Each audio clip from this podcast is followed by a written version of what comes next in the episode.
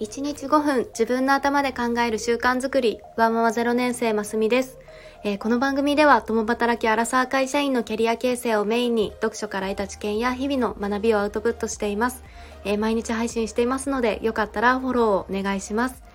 えー、いかがお過ごしでしょうか、え今日は祝日でしたね。で私は朝今日が祝日だということに気づいてなんだかちょっと得をした気持ちになりました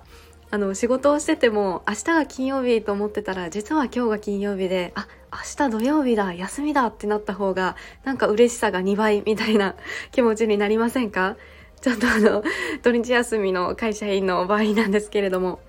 で今日の本題は、えー、毎日にワクワクしていますか？ということで、えー、好奇心をテーマにお話ししたいと思います。えー、昨日もご紹介した92歳の総務課長の教えという本を読んで、ちょっとしたこう変化とか、こう毎日にワクワクすることってすごく大事だなと改めて思ったので今日はお話ししたいと思います。えー、まず92歳の玉木靖子さんという方は、えー、66年間現役で今の会社に勤めていて、えー、世界最高齢の総務部員としてギネスの世界記録を更新しているそうです。でなんでそんなに長く仕事を続けられるのかという問いで、えー、環境の変化を楽しみながら対応していくっていうことが長く仕事を続けるその必須条件だというふうに書かれていました。で本の中で印象的なエピソードが2つあったんですけれども1つがこの92歳で現役で働いている玉木さんの仕事の指針の1つにいつまでも好奇心を失わないっていうのが挙げられていました。でなんと今から40年前の1981年の当時51歳でその51歳の時にパソコンが会社で導入をされてで経理のお仕事をされていたので、ま、これは事務処理のミスが減らせるでこんなにいいものはないっていうふうに興味が湧いてでそこからワクワクして学んでいったそうです。で玉木さんは思い返せば昔はそろばんから電卓が取り入れられてでまあそれがエクセルになって変わっていきましたっていうふうに書かれていてまあこれすごいですよね この変遷が。でこの50歳にこう50歳過ぎてからの吸収力っていうのがまたすごいですよね。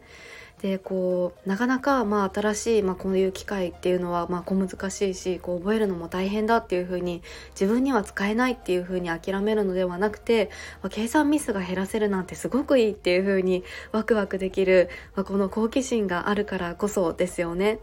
で同じようにワードとかパワーポイントっていうのももう今でも使えるそうです。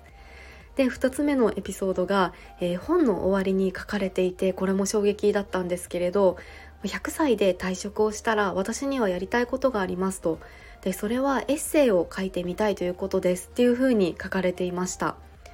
もうこの本を最後までずっとこう読んできてもう最後の最後でまだここからこうチャレンジしたいことがあるんだっていうのが出てきてもうすごいなっていうふうに感嘆をしました。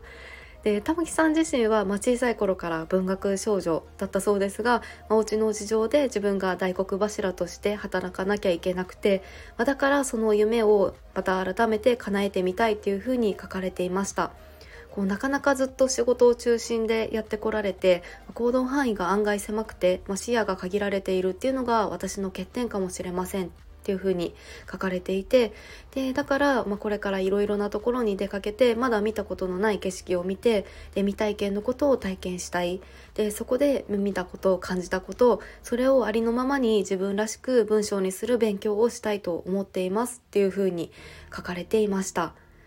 もう本当にこの92歳でもう欠点を認められるっていうのもこうまだまだこう自分には伸びしろがあるんだっていうふうにこう考えられているっていうことを感じましたしこのやりたいことはこれだっていうのをこうワクワクして持つっていうのは、まあ、こう他人から見てもすごく魅力的だなっていうふうに思いました。えー、今日はこの変化を楽しむことで毎日にワクワクを持つっていうことの大切さを改めて感じたというようなお話をさせていただきました。はい、いかがでしょうか？で私自身は幼少期から転勤族で、まあ、5回引っ越しをしてきているんですよね。なので結構こう環境が変わることとか変化するっていうのはだかすごく楽しいことだなというふうに思っています。でこれから春が来たら、まあ、結構変化の多い時期かなと思いますのでもうまた何か新しい楽しみが増えるといいなというふうに楽しみにしています。えー、それでは今日のお話に何か気づきがあったと思っていただけたら、いいねボタンやフォローしていただけると嬉しいです。えー、お聴きくださり本当にありがとうございました。それではまた明日の放送でお会いしましょう。